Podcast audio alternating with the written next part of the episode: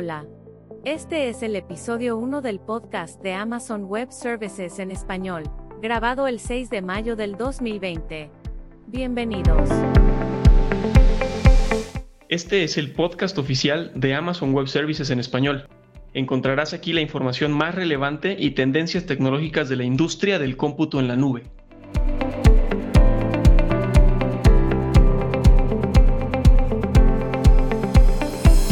Bienvenidos a todos. Este es el primer episodio del podcast oficial de AWS en español. Estamos muy emocionados por contar con este espacio que podemos dedicar a nuestros clientes, nuestros clientes de habla hispana que se encuentran alrededor del mundo. En este podcast vamos a hablar de diferentes temas. Vamos a hablar de tecnología, vamos a hablar de actualizaciones y lanzamientos de nuestros servicios y contaremos eventualmente con la presencia de algunos invitados para que nos compartan un poco de su experiencia utilizando las plataformas de nube de AWS. Mi nombre es Iván Salazar, yo soy arquitecto de soluciones basado en la Ciudad de México y conmigo se encuentra Jesús Contreras, también arquitecto de soluciones basado, pero él en la ciudad de Guadalajara, aquí en México. ¿Cómo, cómo está Guadalajara hoy en día? Jesús, cuéntanos un poco. ¿Qué tal Iván? Eh, gracias por la invitación. Pues fíjate que hoy amaneció lloviendo en Guadalajara. Qué bueno, porque ya nos estaba haciendo muchísimo calor de este lado. Sí, es muy caluroso por esos, esos lugares. Eh, también con nosotros se encuentra Gustavo Veloso, también arquitecto de soluciones de AWS, pero él está basado en la hermosa ciudad de Santiago, en Chile. De, Gustavo, ¿qué tal Santiago por estos días? Todo bien, ahí nos preparando para el invierno. Eh, aún sigue con algo de, calor, pero ya se viene pronto el invierno. ¿Cómo están todos? Muy bien. Pues el día de hoy el tema que vamos a tocar es un tema que consideramos muy importante. ¿Cómo nuestros clientes se pueden beneficiar de los servicios en la nube? Los servicios que se ofrecen, especialmente en tiempos como el que estamos viviendo hoy en día, que son tiempos de contingencia, ahora con todo este tema del COVID-19. Eh, eh, todos lo estamos viviendo, lo estamos experimentando. Entonces, vamos a platicar un poco de cómo los clientes pueden sacar beneficio de, lo que es las plataformas, los servicios en la nube. Y, me gustaría empezar preguntándote, Jesús, según tu experiencia, eh, tu experiencia de trabajar, porque tú has seguido trabajando con los clientes, no han parado operaciones. ¿Tú cómo has visto que la contingencia sanitaria que estamos viviendo los ha afectado principalmente? Eh, bueno, Iván, yo creo que hay dos tipos de afectaciones. Hay clientes que tienen que escalar muy rápido por la alta demanda que este tipo de contingencias refiere. Clientes como eh, call centers o contact centers. Eh, imagínate las aerolíneas, todas las llamadas que tuvieron que procesar o que tienen aún que procesar por este tema de la pandemia, porque pues hay muchas personas que ya tenían vuelos comprados o adquiridos y necesitan hacer modificaciones a sus itinerarios. Imagínate los clientes de educación que ahora están haciendo educación a distancia por medio de videoconferencias. Tanto clientes de educación que entregan estos servicios como plataformas de videoconferencia tienen que crecer o escalar muy rápido por la alta demanda que esto refiere. Imagínate cómo están ahorita los servicios de entrega o de delivery, ya sea eh, un servicio de entrega de paquetería o un servicio de entrega de algún producto en tu ciudad este tipo de servicios creo que tienen que escalar muy rápido para atender la demanda de usuarios que hoy en día están ya sea trabajando desde casa y por el otro lado hay clientes que necesitan reducir costos por cierre o por baja de operaciones o algún otro factor. Clientes eh, como centros comerciales, clientes de retail. Imagínate los centros vacacionales, las agencias de viajes, eh, centros culturales, por ejemplo, o centros de entretenimiento como cines. Estos han tenido que reducir costos por el cierre de operaciones. Eh, según IDS México, nada más para darte un dato, también hay empresas que importan materia prima, sobre todo que importan materia prima desde China y podrían verse muy afectadas. Y por esto deberían de trabajar en reducir sus costos operativos. Y hablando específicamente de este tema de costos operativos, eh, Gustavo, en el caso de estos clientes que están siendo afectados económicamente, ¿qué pueden hacer estos clientes para reducir sus costos y poder sobrevivir a esta situación? En verdad, lamentablemente, esos clientes que, están afectados de, forma negativa ven en, el consumo de servicios de tecnología eh, basados en nube una opción que, que les permite eh, disminuir sus costos a la medida que cambia su, su, su despliegue de, infraestructura.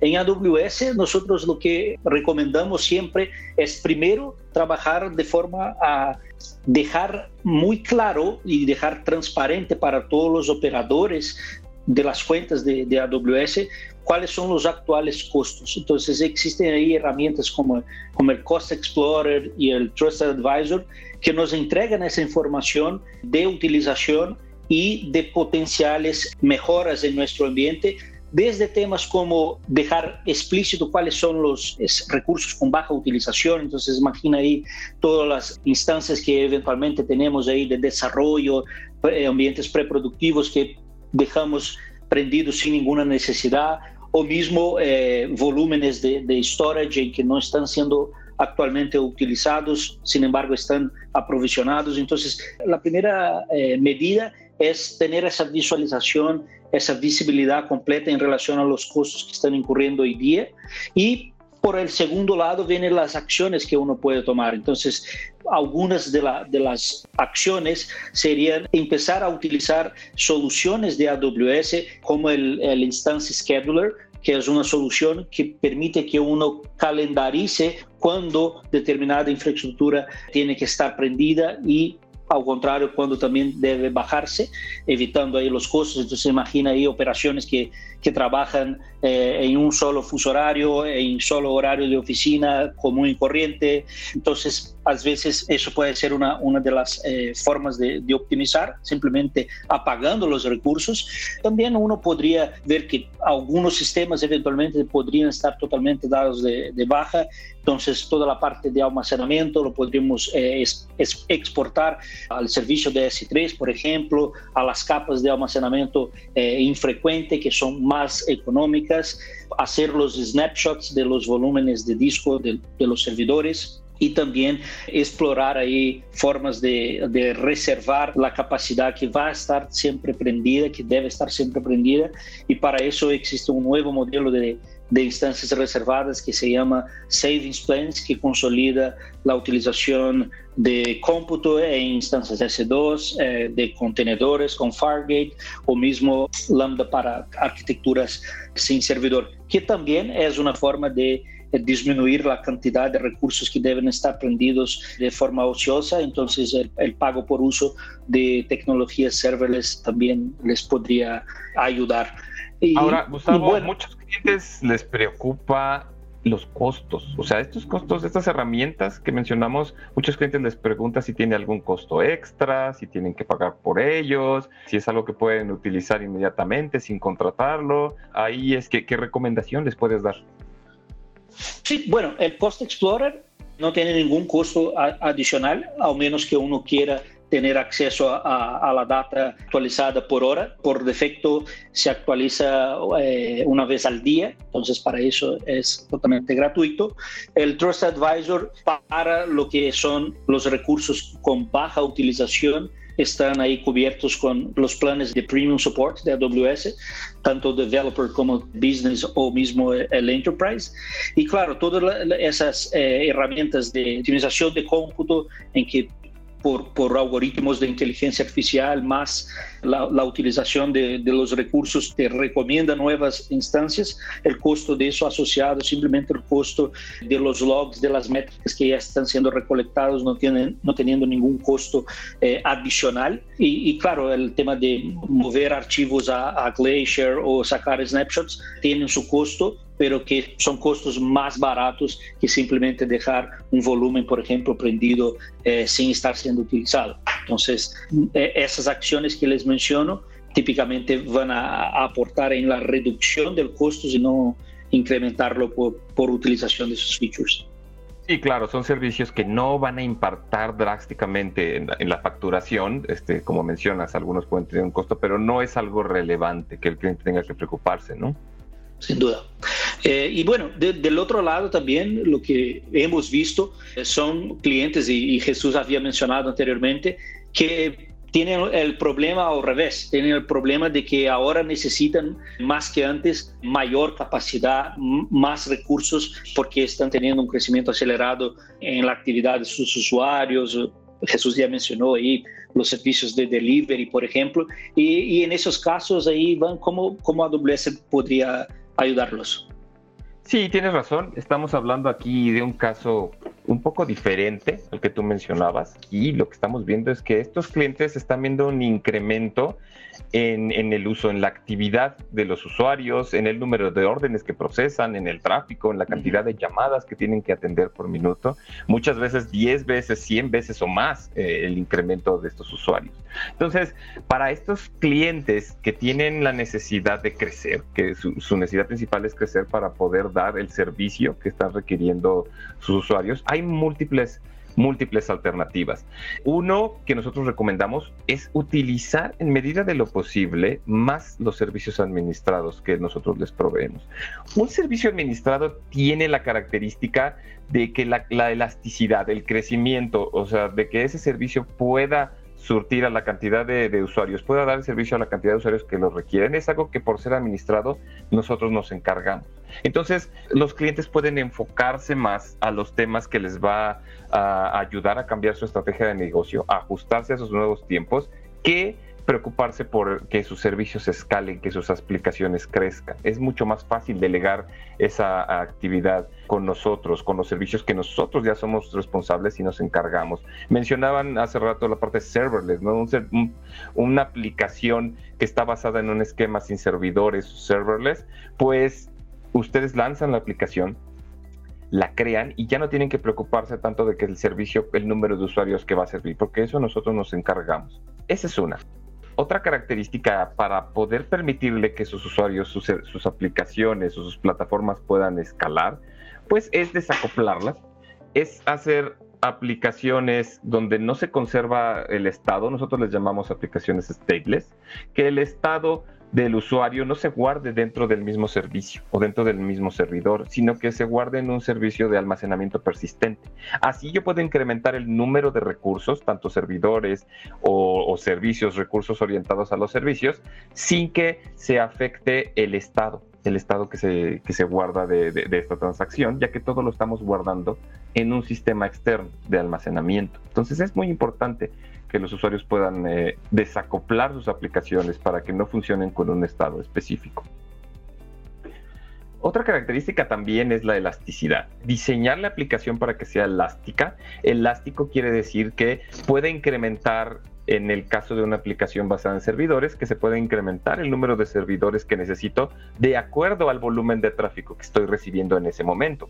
Y al revés, o sea, puede escalar hacia arriba o hacia abajo, disminuir el número de servidores cuando no los requiero, cuando la cantidad de usuarios que tengo no los requiere algo que es muy importante aquí es que estar conscientes de los límites. Muchos de los servicios que tenemos tienen estos límites por default que se pueden incrementar. Son límites diseñados para proteger que los usuarios no lancen recursos en excesos que no necesitan.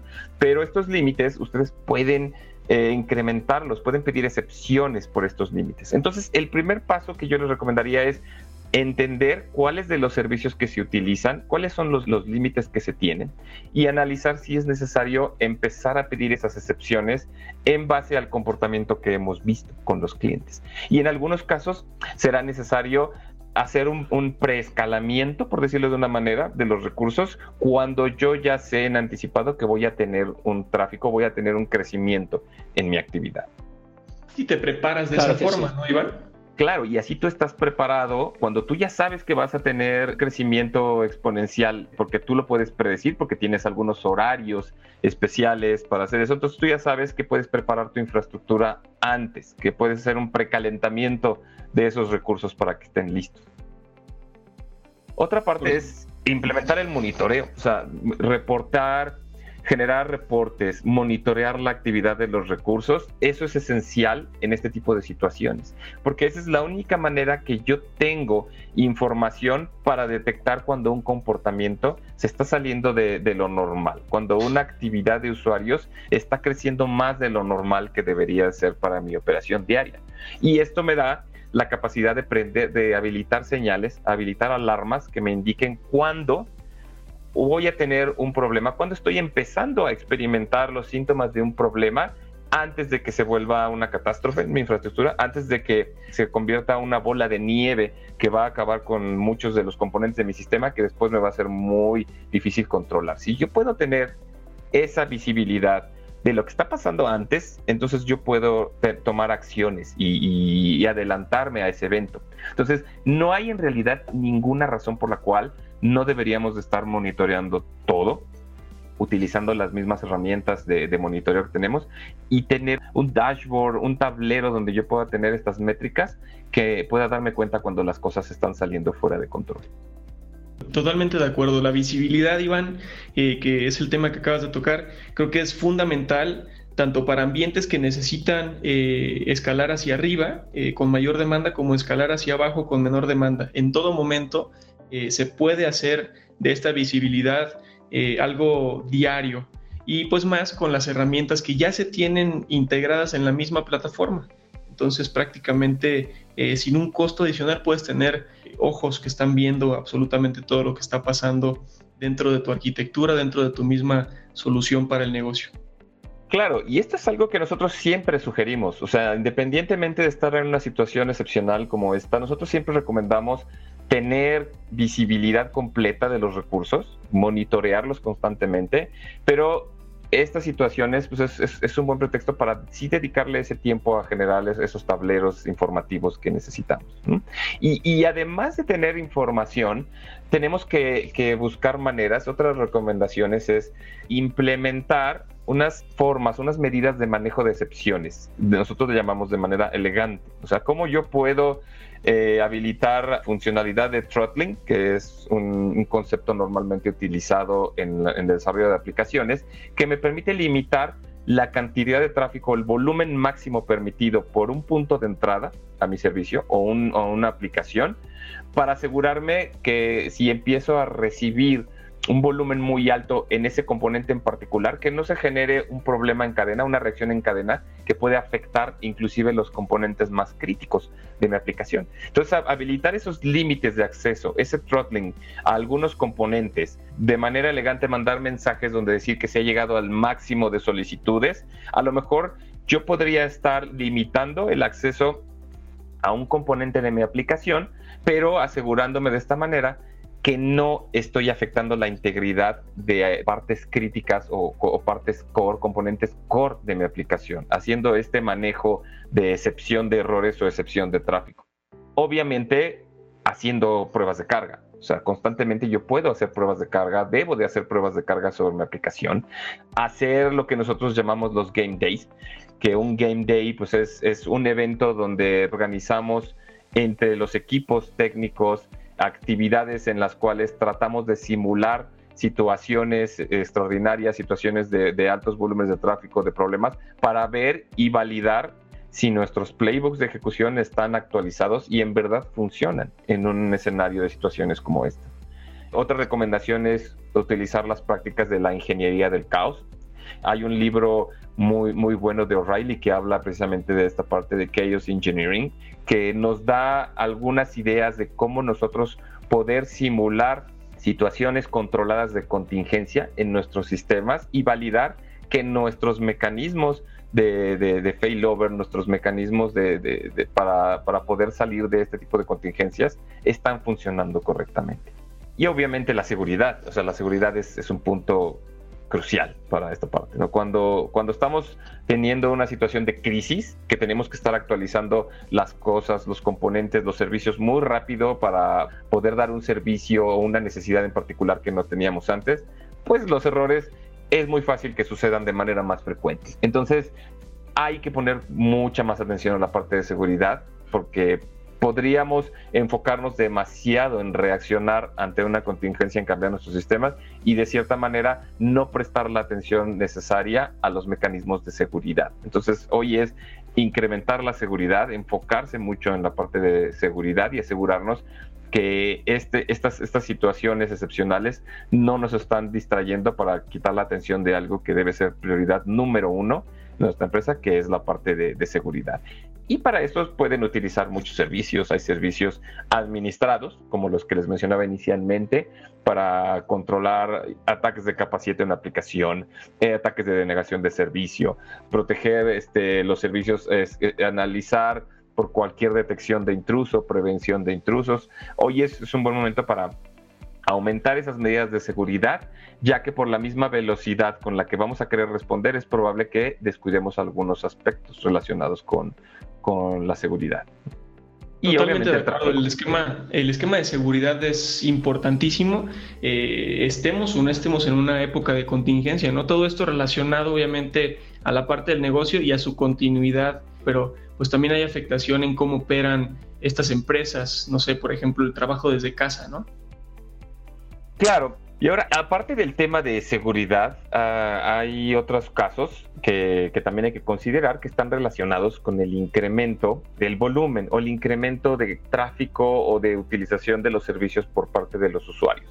A lo mejor nosotros tenemos una aplicación que tiene un número constante de usuarios, un número que es, es constante durante el año, y en estos momentos de crisis estamos recibiendo mucho más peticiones o mucho más tráfico. Entonces, una manera muy rápida de atacar eso, de tener una solución rápida, es utilizar servicios como son los servicios de CDN, como lo es CloudFront, servicios como S3 que nos pueden ayudar a distribuir contenido y son soluciones que podemos implementar de manera muy rápida en nuestra plataforma para guardar por lo menos el contenido que distribuimos de manera más regular en una especie de capa de caché. Entonces nos aseguramos que ese tráfico adicional no nos va a pegar directamente a nuestra infraestructura, ya que al definir estas capas de caché en servicios de, CDN, como lo es CloudFront, poner cierta lógica de la aplicación en servicios como Lambda ejecutándose en, el Edge o en la frontera, esto nos puede ayudar a minimizar el tráfico que recibimos. Tal vez eh, hay una implicación de que tal vez los usuarios no vean el contenido reflejado lo más pronto o lo que están esperando, pero la ventaja es que podemos sobrevivir temporalmente sin la necesidad de escalar la plataforma que tenemos. Entonces, como les comentaba, son servicios que se pueden implementar muy rápido, ponerlos enfrente de, de mi plataforma, de mi aplicación, de mi sitio web, de mi aplicación móvil que nos puede ayudar mucho en este caso. Ahora, todos esos casos que les estaba comentando están relacionados a la parte del negocio. Eh, no sé si estén de acuerdo conmigo, pero también hay otro tipo de afectaciones que tienen las empresas, que es, les afecta cómo es su modelo operativo, cómo están operando actualmente, cómo es el, se tienen que ajustar para trabajar desde casa, cómo ha cambiado la manera en que interactúan con los proveedores. Ese es otro tipo de afectaciones que tienen las empresas. Entonces, Jesús, aquí por qué no nos platicas lo que está pasando en estos casos? Con todo gusto, Iván. Y concuerdo completamente con lo que comentabas hace un momento en los temas de seguridad y distribución y entrega de contenido, pues son cosas que hay que tener en cuenta para poder hacerlo muy rápido y pues obviamente responder a las necesidades cambiantes del negocio y de los usuarios que consumen nuestras aplicaciones pues muy muy rápido. Y hablando específicamente sobre lo que me preguntas, el tema de el home office y cómo esto ha cambiado la forma de interactuar entre proveedores y clientes, pues fíjate que Específicamente en México podemos hablar de organizaciones que todavía no han dado el salto hacia el modelo regular que conocemos como home office, que por ejemplo nosotros estamos implementando el día de hoy. Y sin duda, esta situación que el COVID-19 nos está haciendo vivir ejerce presión hacia las organizaciones para que esto ocurra. Definitivamente, estas empresas requieren de un modelo de home office para continuar operando, para continuar y pues para ofrecerle a, sus usuarios los mismos servicios que les ofrecían cuando no estábamos en una época de contingencia. Sí, en algunos casos, estoy de acuerdo contigo, algunas empresas llevaban mucho tiempo evaluando alternativas de teletrabajo, de escritorios virtuales, pero realmente nunca había representado una necesidad inmediata hacerlo. Pero esta situación los forzó en, algunos casos a, tomar la decisión más rápido, ¿no? Acelerar, ¿no? Yo creo que ese, es parte.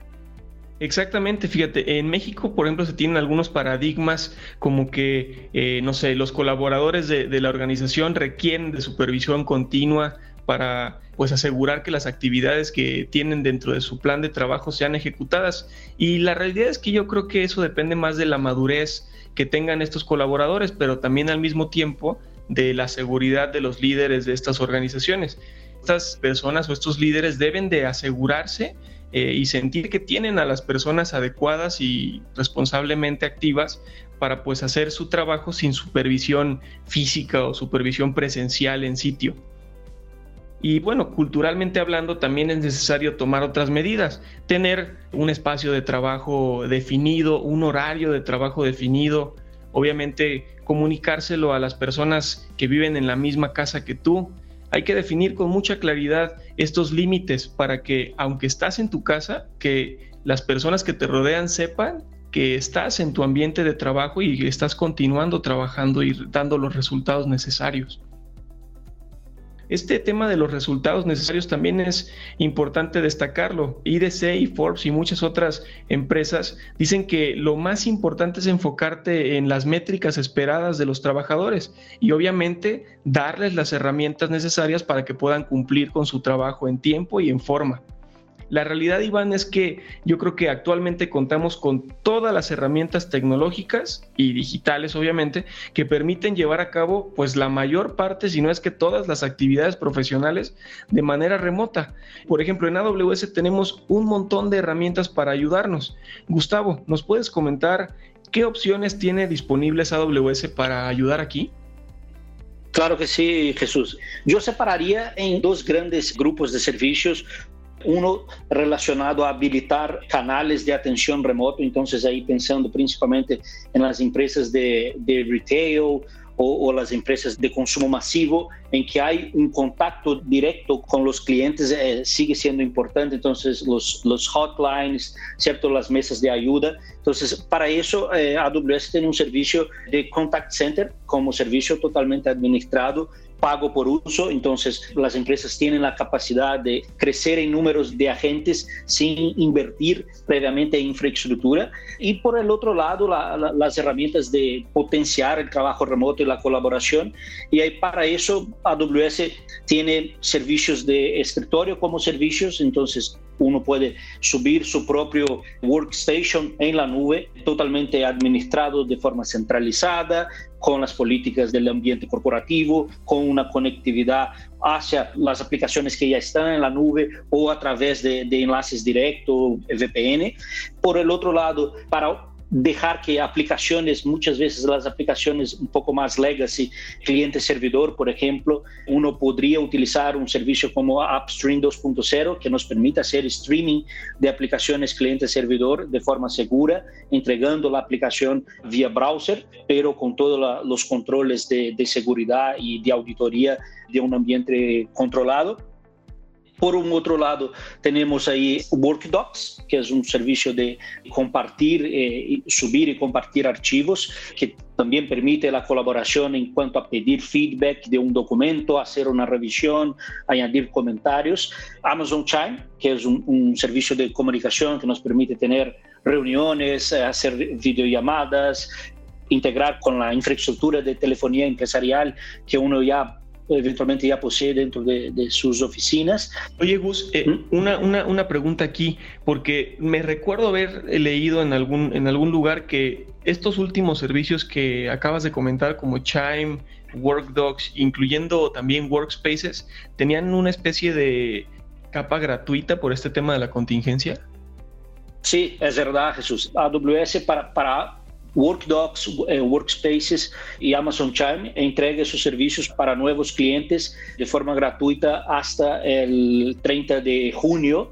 Es la fecha actualizada porque creemos que es una forma de, de aportar con esas herramientas de colaboración en cuanto dure los periodos de contingencia en que todos estamos trabajando desde la casa sin tener la opción de, de hacerlo distinto. Y, y un, un, caso que, que también es interesante, y yo tuve esa experiencia con un cliente acá en Chile, tiene que ver con los clientes que estaban en sus proyectos de migración hacia la nube, también de un día para otro entendieron que también necesitaban a, través de la nube entregar acceso seguro a sus redes corporativas. Entonces, uno podría también utilizar el servicio de, de Client VPN que, que, AWS ofrece y una vez que uno ya tiene algo de conectividad hacia sus ambientes, hasta sus oficinas, de forma segura, sea por Direct Connect ou VPN, uno podría tener esa flota de infraestructura para, para soportar usuarios por VPN. Entonces, cada empleado desde sus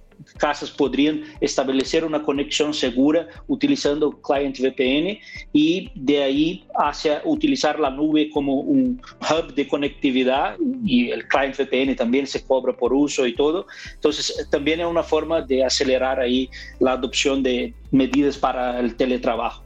Justamente, eh, Gustavo, hablando de estos servicios, tengo dos clientes que, bueno, últimamente he trabajado muchísimos con ellos. Uno de ellos tiene más o menos 700 personas hoy en día ya laborando desde sus casas porque les fue entregado una herramienta de trabajo y justo es una de las que acabas de comentar, es Workspaces. Esta empresa no entrega laptops a, sus, a sus empleados, pero con Workspaces prácticamente desde cualquier eh, dispositivo puedes entrar a este escritorio, seguir trabajando en él. Y hablando también del acceso a redes corporativas, como lo comentas Gustavo, también tengo otro cliente que no tenía en mente una especie de teletrabajo o, home office, pero con Client VPN hoy en día a más de sus 200 colaboradores les está entregando este cliente de VPN para que utilizando las mismas laptops que les entrega la empresa pueden conectarse a la red corporativa y pueden tener acceso a todas estas herramientas de trabajo a las que estaban acostumbrados, como si estuvieran en la oficina,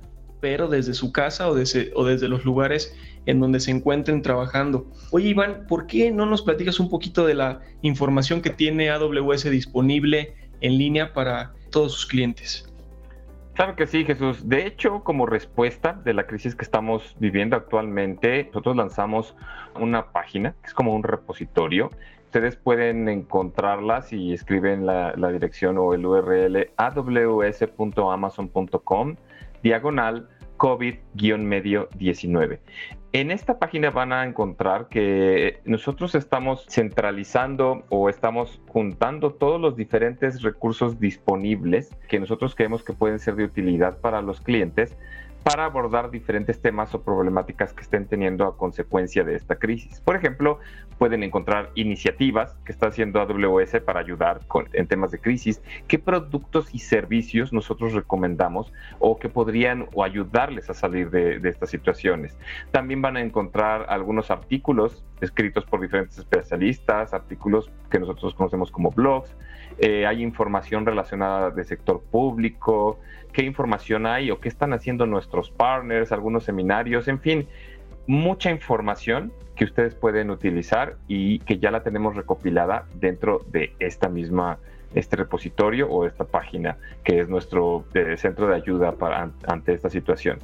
Pero estoy seguro que hay mucho más recursos aparte de estos. Gus, ¿por qué no nos platicas un poco de qué otros recursos tenemos? Claro que sí, pueden encontrar mayores detalles de esas iniciativas que les voy a comentar eh, en esa misma landing page que mencionas, pero eh, aquí me gustaría reforzar dos iniciativas que AWS empezó. Una tiene que ver con entregar la información actualizada de fuentes confiables en relación al progreso de la pandemia alrededor del mundo. Entonces existe un data lake de informaciones desde la Universidad de Johns Hopkins, por ejemplo, y otros proveedores de información para que investigadores, que interesados, comunidad científica, comunidad médica, pueda obtener esa información analizarla, aplicar eh, modelos estadísticos, modelos de inteligencia artificial, etc. Y también del otro lado existe ahora una línea de créditos y apoyo de, de soporte técnico para iniciativas de investigación en la búsqueda de tratamiento y métodos alternativos de diagnóstico para COVID-19. Así que yo creo que también hay un lado de apoyarnos en la tecnología, en la escalabilidad de los servicios de nube para exactamente a través de la tecnología buscar mejores tratamientos y, métodos más eficientes de diagnóstico. Qué interesante está esa parte. Entonces, con mismo eh, AWS está poniendo disponible esta información como Data Lake. Súper, súper interesante, Gustavo. Bueno, esta ha sido la sesión del día de hoy para hablar de cómo podemos tomar ventaja de utilizar la nube de AWS en estos tiempos y en estas situaciones que estamos viviendo durante estos meses. Muchas gracias por escucharnos. Esperamos haya sido de su agrado y que toda esta información compartida les sea útil. Recuerden que nos encantaría leerlos. Solo escríbanos a AWS Podcast en español, arroba amazon.com. Yo soy Jesús Contreras y me acompañan Iván Salazar, Gustavo Veloso. Y como nos gusta decir en AWS, sigamos construyendo.